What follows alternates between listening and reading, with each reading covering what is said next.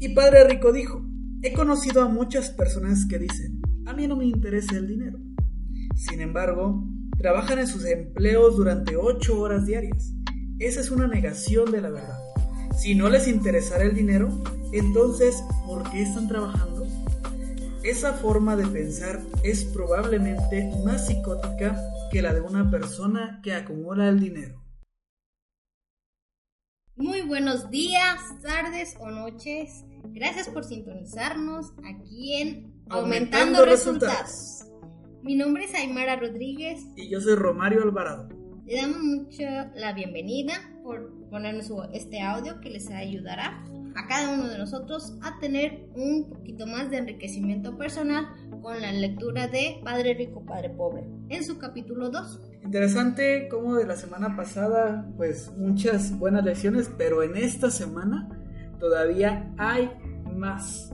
Así que recordamos que nuestro propósito es hacer que tengas una mejor comprensión de estos capítulos, de cada uno de los libros que vamos a estar resumiendo y complementando con ideas y comentarios. La dinámica de nosotros es, para las personas que ya leyeron estos capítulos, recordar que este audio es para que complementes esa idea, aparte de las que tú ya obtuviste solito con tu lectura.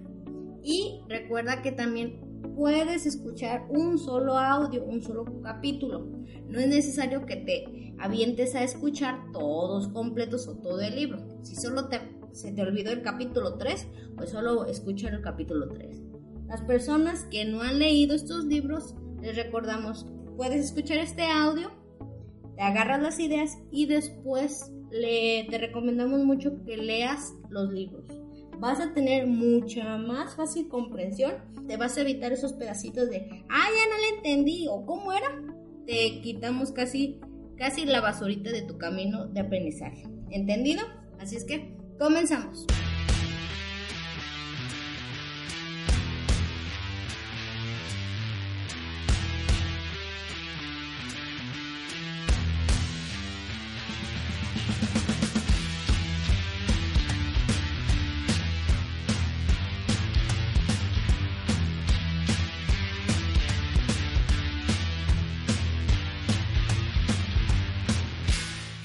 Kiyosaki empieza con una breve descripción de cómo va a empezar su capítulo. Él empieza a explicar que se va a referir a lo largo de todo el libro denominando a una persona padre rico y a otra va a decir padre pobre.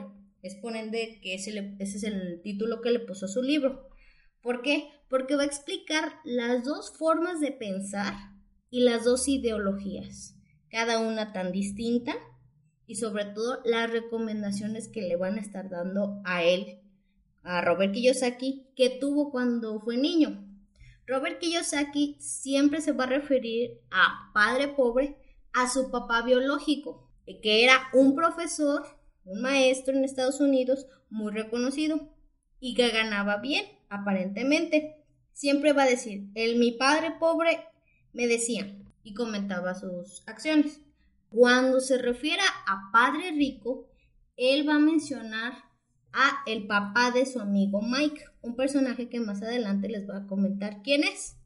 Recuerda, padre rico va a ser el papá de Mike, una persona que ya tenía varios negocios, pero sobre todo no los demostraba físicamente, no se veía esa riqueza eh, material. Así es que padre rico, el papá de Mike, padre pobre, su papá biológico de Robert Kiyosaki. Ojo aquí, Robert Kiyosaki menciona desde un inicio que nunca los criticó a cada uno de ellos. Siempre estuvo explicando qué le parecía y qué le llamaba la atención de las dos formas de actuar. Nunca los cuestionó y sobre todo nunca dijo esto está bien y esto está mal. Siempre procuró sacar el mayor provecho porque estuvo entre estos dos padres, lo cual le trajo mayor beneficio y forma de aprender qué es lo que nos comparta cada uno de nosotros a través de su libro. Aquí cabe mencionar que este libro está dividido en seis lecciones importantes, que son las que dice Robert, que fueron las más importantes que le enseñó su padre rico. Así que en este capítulo solamente veremos la lección número uno, que es los ricos no trabajan por dinero. Y comenzamos rápidamente este podcast con la explicación, con la historia de Robert. ¿Qué pasó aquí? Bueno, fue muy sencillo. Robert nos platica que a la edad de nueve años, él estaba en la escuela, pues en la primaria de allá de, Hawái, y sus amigos iban a salir a un viaje de playa. Únicamente que el problema fue que a él no lo invitaron y a otro compañero de él que se llama Mike. ¿Por qué no lo invitaron? Porque pues dijeron los demás niños que Robert y Mike eran unos niños pobres y no invitaban a los niños pobres a pasar un fin de semana en la playa con ellos. Pero ¿por qué Robert y Mike estaban en una escuela donde había niños ricos? Es muy sencillo. En Hawái están divididos los sectores por medio de distritos. Es decir, si tú vives en el distrito 1 y hay una escuela en ese distrito, pues te toca ir a esa escuela. No puedes elegir otro distrito para ir a otra escuela a menos que tú vivas en ese distrito. Eso quiere decir que, pues como Robert vivía en el distrito 4, pongámoslo así, él tendría que ir a la escuela de ese distrito. Y curiosamente, en donde iban los hijos de los ricos era en esa escuela. Lo curioso de todo esto es que si Robert hubiera vivido en la calle de enfrente, ese ya sería otro distrito y hubiera ido con los que eran hijos de los trabajadores, o sea, gente pobre o clase media, ¿no? No con los ricos. Así que por esta razón es que a ellos no los invitan. Y pues imagínate, ¿tú qué sentirías si a una corta edad te dijeran que no te pueden invitar a un lugar porque eres pobre. ¿Cómo reaccionarías ante esa situación? Por ese motivo, Robert va con su papá y le pregunta, pues, ¿cómo pueden ser ricos? ¿Cómo puede él hacerse rico? El padre de Robert, que en ese momento, pues sí tenía buen ingreso, era maestro ahí, pues no sabía cómo reaccionar, no supo qué decirle. Así que a la pregunta de cómo me vuelvo rico, él no sabía realmente cómo responder. ¿Por qué? Porque él no sabía volverse rico, él no tenía esa intención. Así que le dijo, bueno, Robert, consigue la forma en que tú puedas ganar dinero. Por esa razón es que Robert habla con Mike y deciden emprender su primer negocio a los nueve años, que era un negocio muy sencillo. Hacía monedas. ¿Cómo hacían monedas? Pues fácil. Utilizaban todas las pastas de dientes y las fundían para hacer el metal que hiciera las monedas. Cuando ellos se dieron cuenta de que eso era falsificación, pues lamentablemente tuvieron que dejar su negocio. Sí se desanimaron. Sí fue una caída bastante dura. Sin embargo, dijeron, bueno, pues, ¿cómo nos podemos hacer ricos? A lo que el papá pobre, el papá de Robert, dijo, yo les recomiendo que vayan a preguntar al papá de Mike. Y May se queda como de, ¿por qué mi papá? Y le dice el papá de Robert, porque nosotros tenemos al mismo banquero, las personas que nos llevan nuestras cuentas del banco, y él dice que el papá de Mike está haciendo muchísimas cosas buenas. A lo cual esos niños dicen, pues bueno, no perdemos nada con ir a preguntar. En eso, Mike y Robert hacen una cita en la oficina del señor, del papá de Mike. Los recibe en una sala, los recibe como junto con otros empleados que tienen a su disposición, esperan su turno e inmediatamente los reciben en una mesita y les pregunta el papá de Mike, ah, con que ustedes se quieren hacer dinero.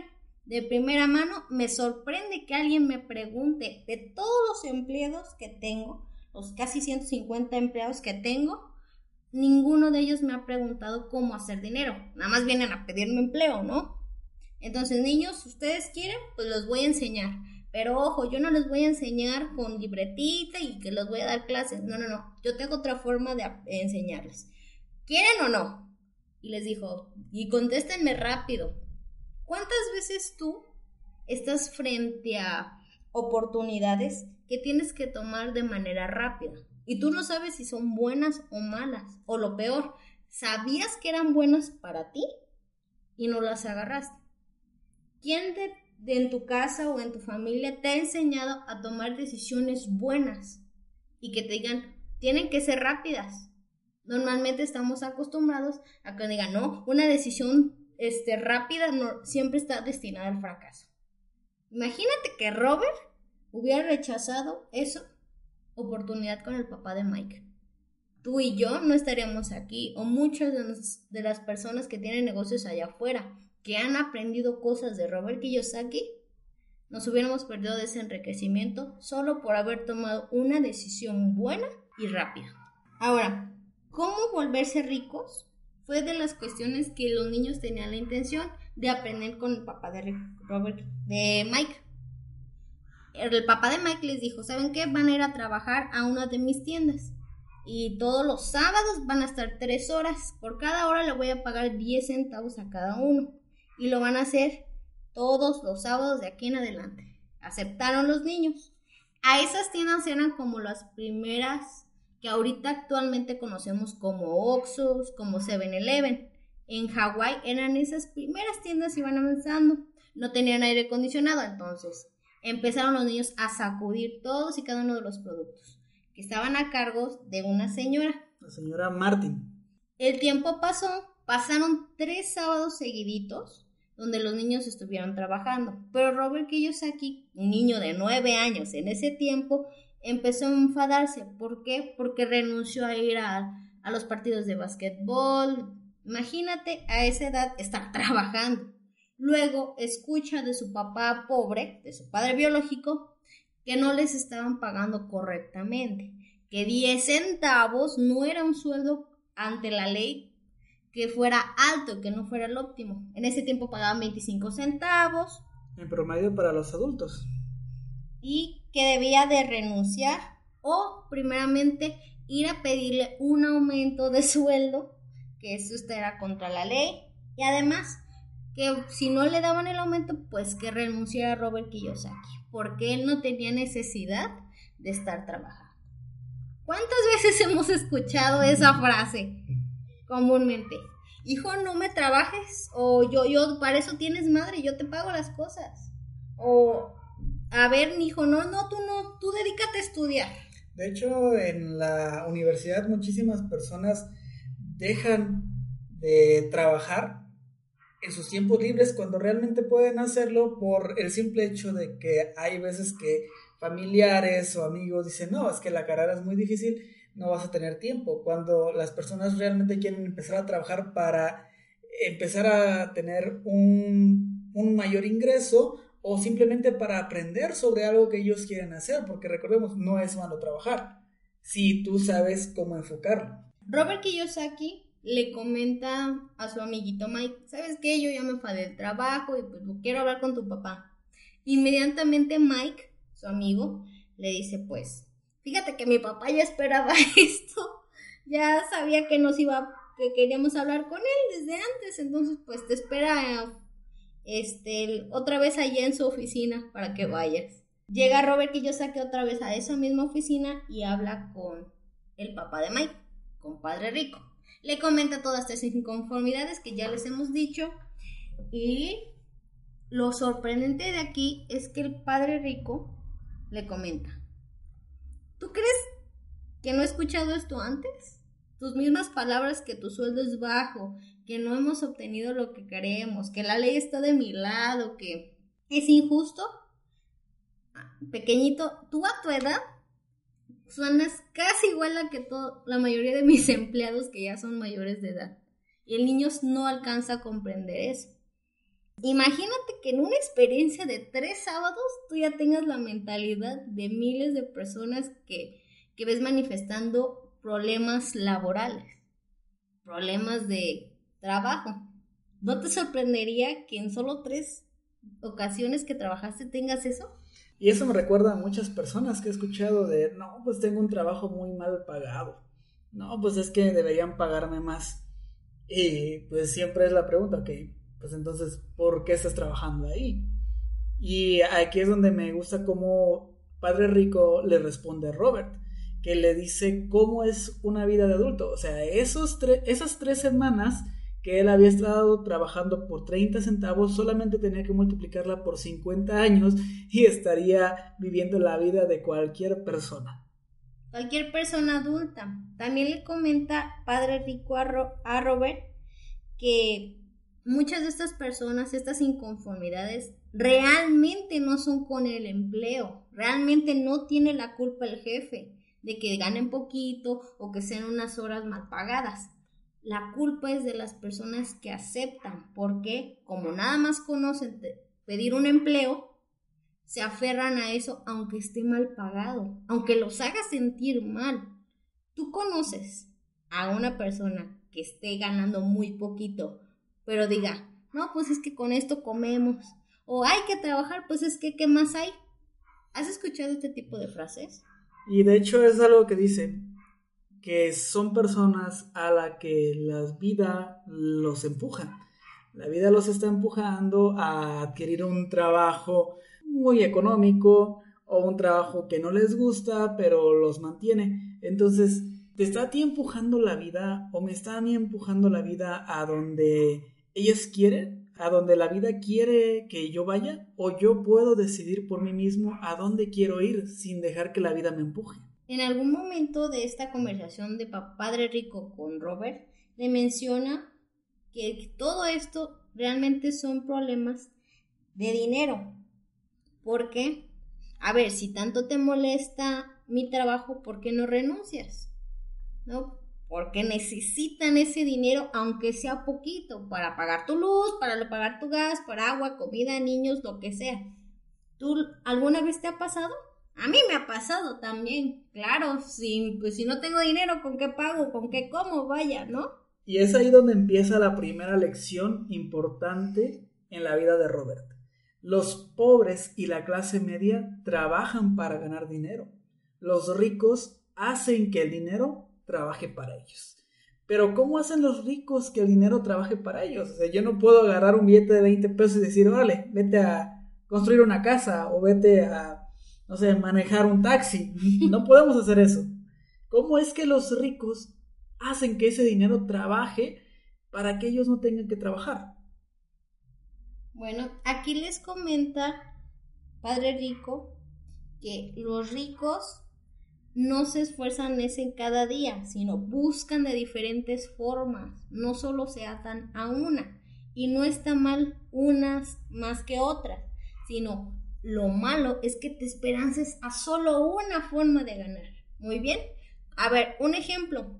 Tú tienes una cubeta y la llenas con una manguera a lo más bajito que se pueda la llave. Se está llenando la cubeta, ¿no? Pero ¿qué pasaría si tú metes otra manguera también llenando bajito? Se va a llenar más rápido, ¿no? Ahora mete otras dos mangueras. Se va a llenar mucho más rápido. Y tú lo que quieres es que se llene la cubeta. Entonces, quita de golpe las otras mangueras y solo quédate con una. Eso es tu bolsillo, amigo.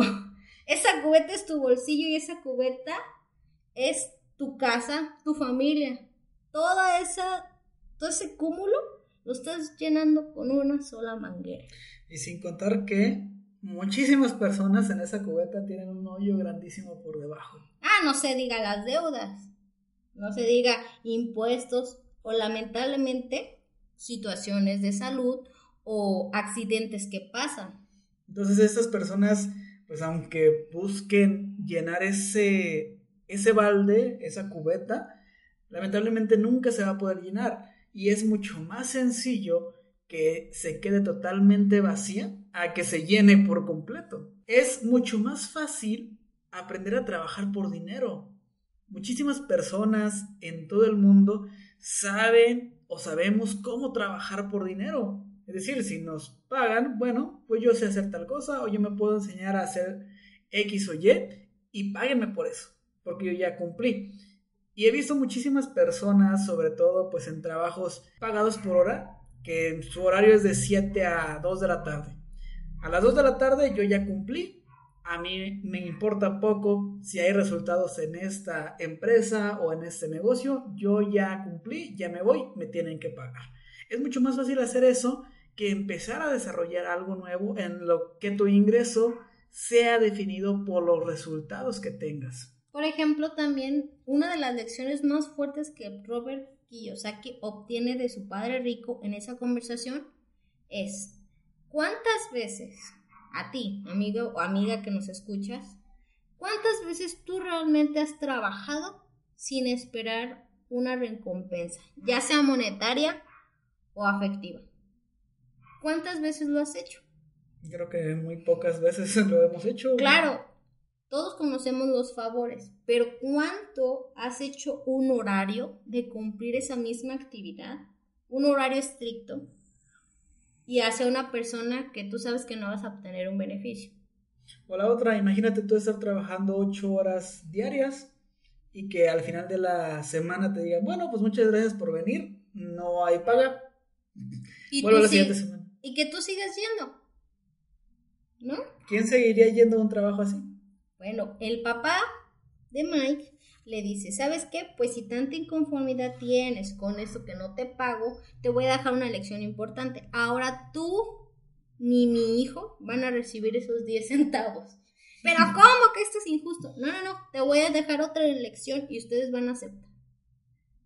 Increíblemente Robert Kiyosaki aceptó junto con su hijo y siguieron yendo a trabajar a esa tienda limpiando, despolveando productos, ahora sin paga. Pero aquí viene lo importante.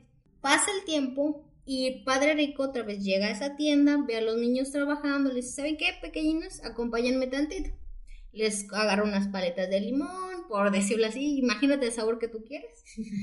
Los lleva hay una de galleta. Les dice, niños, vénganse para acá. Los lleva a una parte como un parque mm, que tiene una vista bonita. Y le dice, bueno niños, ustedes van muy bien todo eso. Ahora les voy a pagar.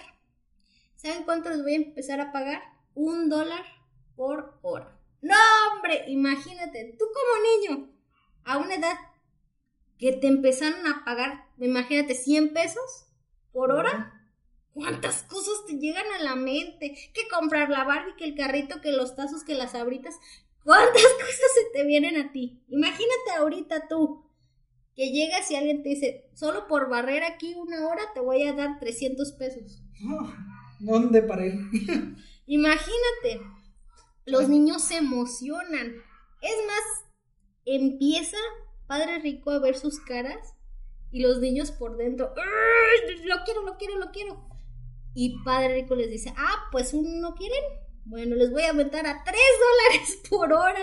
No, los niños emocionados, pero increíblemente no aceptan. ¿Por qué? Porque poco a poco iban agarrando el conocimiento que Padre Rico les quería dejar. Yo me pregunto si me ofrecieron un trabajo donde me pagan a mí 500 pesos por hora. Sería bastante complicado rechazar algo así.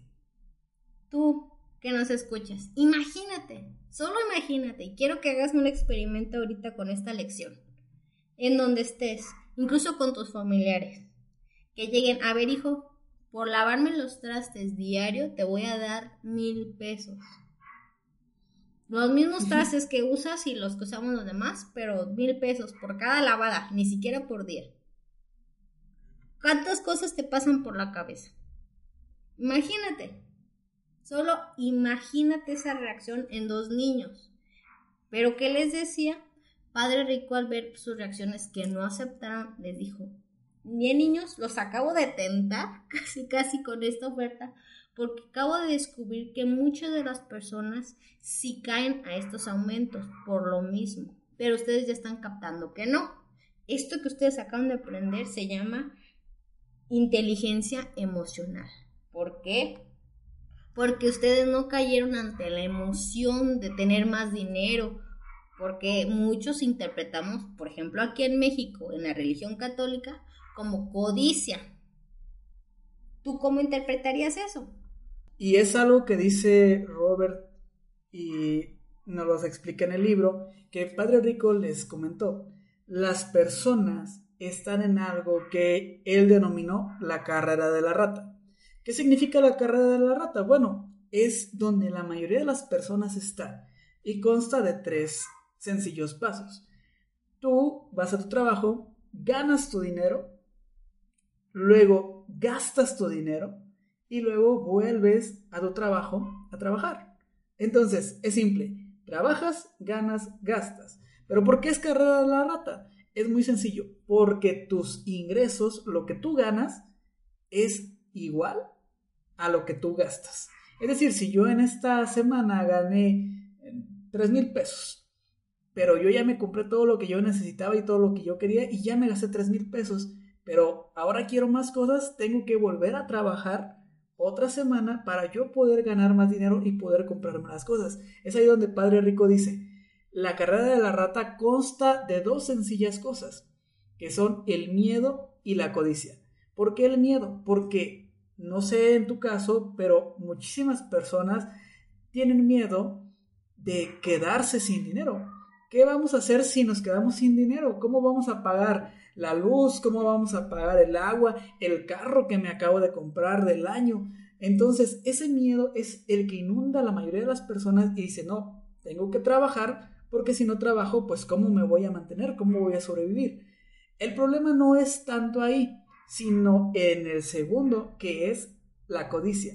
Cuando ya llega el dinero y digo, bueno, ya tengo 10 mil pesos, ay, pero yo me merezco este nuevo relojito, yo me merezco este nuevo celular. Entonces, ay, pues no importa, voy a agarrar otro trabajo para pagarme todo. Ahora yo ya estoy ganando 15 mil pesos. Pero, ay, ahora pues quiero hacerle unos arreglitos a la casa, ya me quiero ir de viaje. Entonces, yo puedo estar ganando más dinero o tú puedes estar ganando más dinero, pero eso no va a solucionar el problema. Ser ricos realmente no soluciona el problema de estar gastando y de estar en la carrera de la rata. Porque tú pudieras decir, bueno, es que hay ricos y los ricos tienen su dinero, pero increíblemente hay ricos que están también en esa carrera, que trabajan, ganan y gastan lo mismo o incluso más que lo que están haciendo. Y puedo ponerte un ejemplo muy sencillo. ¿Cuántos jugadores de fútbol, de básquetbol o algún jugador profesional que fue rico en hace muchos años, actualmente ya no tiene nada. Seguramente conoces a alguno por ahí o has escuchado de alguno. ¿Por qué? Porque simplemente no tienen esa educación, tienen miedo a quedarse sin dinero y por lo tanto tienen la codicia cuando lo tienen. Es muy sencillo tener ese tipo de, de experiencias en el momento en que no tienes ese tipo de educación financiera. Por ejemplo, ¿cuántas veces conocemos el caso de fulana artista? Bueno, por ejemplo, ahorita voy a poner el nombre de esta Britney Spears. Empezó muy chica a ganar dinero por su fama y está muy bien. Pero ¿qué punto tanto dinero sin tu conocimiento financiero te hace mal? Empezó en las drogas, empezó con el alcohol. Ahora otro, otro deportista, Julio César Chávez todos sabemos que fue un excelente boxeador y hasta la fecha uno de los mejores representantes de México a nivel internacional. Ganó mucho dinero, pero ¿qué pasó? Lo mismo, se lo empezó a gastar en otras cosas y ahora que empiezas con drogas, que empiezas a comprar otras que no te sirven de nada. Y por último, un ejemplo muy claro y me da tristeza porque yo lo admiro por su voz en su momento, fue José José, que hasta la fecha ha demostrado públicamente que tiene deudas. Y que he dicho, pues lo único que sé es que es cantar. Pero ya lamentablemente ya no canta, la voz ya no es muy agradable. ¿Qué punto él de ser el máximo cantante más hermoso de la voz divina y ganar tanto dinero? Llegó ahora hasta tener deudas. Por lo mismo, que no tuviste esa preparación, cuando ganabas poquito, gastabas. Pero el momento que ganaste mucho, pues volviste a gastar en vez de tener un uso correcto de tu dinero. Y por último, para terminar este podcast, nos queda la historia después, cuando ellos siguieron trabajando por nada de pago fue donde Robert y Mike encontraron una idea, porque con una sola idea fue que empezaron a ganar más dinero, que es simplemente empezar a rentar tiras cómicas. ¿Cómo era esto? Por lo mismo que ellos dos dejaron de recibir dinero, eh, eh, Robert Kiyosaki explica que estaba pues hasta más atento a todo lo que le rodeaba y pues dijo, ¿cómo, cómo? Piense y piense. A un punto donde empezó a notar que algo que ya había visto otras veces, pero no le llamaba la atención, tuvo como sentido en su vida. Empezó a ver que la señora que los cuidaba recortaba tiras cómicas, cómics pues, aquí historietas, se podría decir. empezó a recortar historietas y las entregaba a su proveedor y el proveedor se las llevaba. Robert Kiyosaki dijo, deja pregunto si me puedo quedar con las historietas. Habló con el proveedor, le dijo, sí, nada más no las vendas, quédate con todas las que quieras, pero no me las vendas. ¡Pum! En ese se le prendió el foco a Robert Kiyosaki y le dijo, Mike, aquí tenemos negocio. Todas esas tiras, todos esos cómics, los empezaron a juntar, los que ya estaban un poquito rasgados, pero aún así se entendían, los empezaron a juntar, fueron a la casa de Mike, limpiaron un cuarto que tenían y la hermana de Mike les ayudó a abrir su negocio de renta de cómics. Imagínate dos niños de nueve años ganando más de nueve dólares a la semana. Cada uno de ellos. Incluso con una empleada que era la hermana de Mike.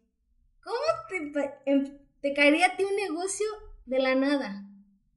Donde increíblemente los niños estaban ganando más de lo que se hubieran imaginado ganar limpiando en la tienda del padre de Mike. Era un ingreso que, aunque ellos no estuvieran ahí presentes, ellos estaban ganando. ¿Tú qué te has imaginado o qué negocio pudieras hacer donde no necesitaras estar tú presente para poder estar ganando dinero? ¿Has pensado alguna vez en crear algo así? Mírate, unos niños que vieron en solo cómics tirados que iban directamente a la basura, hicieron como su prototipo de Netflix, en este caso, de cómics. Los niños iban por 10 centavos a leer todos los cómics que quisieran, solo por 10 centavos. Y podrían agarrar 10 o 20 y los niños solo pagarían 10 por hora hasta la hermana de Mike hacía su registro de cuántos niños iban, cuánto dinero, ordenaba las historietas y todo. Fíjate nada más cómo esos niños tuvieron ese ingenio a esta edad. Y ahí pudieron ver una oportunidad de negocios que no se había visto en ese tiempo. Y eso nos lleva a la pregunta con la que terminamos. ¿Quién es tu socio principal? ¿Quién es la persona con la que tú dices yo quiero hacer negocios con él o quiero hacer negocios con ella? Y qué te está aportando a ti, en qué te está ayudando, cómo puede hacer que tu idea o que tu negocio crezca todavía más, o cómo puedes ayudar o cómo puede ayudarte a que tú lo conviertas en realidad. Esa es una pregunta bastante importante, porque si no tienes a alguien que sea tu socio principal, que te ayude a cumplir todo eso, no hablemos tanto de negocios, hablemos más a cosas de la vida diaria. Si tú no tienes a alguien que te apoye, que te diga, cómo, que te diga hacia dónde pueden ir, bueno, pues creo que sería una muy buena idea empezar a buscar. ¿Con quién te juntas? Con personas que te dicen, ay, no, no metas este, no, no saques tu, tu local aquí de lotes enfrente de la casa porque no hay muchos y luego no se van a vender tus elotes. ¿O cuántas veces te han dicho, Mamá, papá, quiero abrir un negocio. Ay, no, hijo, ¿por, ¿para qué? Luego se te va a echar a perder este, la comida. O no, luego te van a cobrar un montón de impuestos. La delincuencia está bien fuerte. No, no, no. Aquí es México. Aquí hay crisis. Aquí no, no, no pagan. Luego, no, no está muy difícil. No, mejor no. ¿Cuántas veces has escuchado eso? Yo lo he escuchado. Tú lo has escuchado. Todos lo hemos escuchado. Entonces, ojo con quién te juntas. Ten cuidado porque no es lo mismo juntarte con alguien que te dice no lo hagas, alguien que te diga me parece muy buena idea lo que tú estás haciendo. ¿Necesitas que te ayude? Entonces, última lección, ver oportunidades en estos negocios. Los niños, lamentablemente, pues no les funcionó mucho el negocio porque se pelearon otros niños ahí dentro del localito de cómics y pues tuvo que cerrarlo pero los dos, lejos de sentirse mal, tuvieron una lección muy importante. Sí, dejaron de tener su negocio, pero descubrieron que ya tenían la capacidad de encontrar oportunidades buenas de la nada. Ahora tú, ¿por qué trabajas por dinero? Mejor hay que hacer que el dinero trabaje para nosotros. Y bueno, eso ha sido todo por hoy. Muchísimas gracias por habernos escuchado. Esperamos mucho sus comentarios de verdad que nos pueden apoyar para tener una mejor comprensión y entregarles a ustedes algo mucho más padre que les siga gustando. Les recordamos que pueden seguirnos en Facebook como Aumentando Resultados y por favor suscríbanse a nuestro canal de YouTube Aumentando Resultados de igual manera. Esperamos verlos aquí la próxima semana y que sigan aumentando, resultados.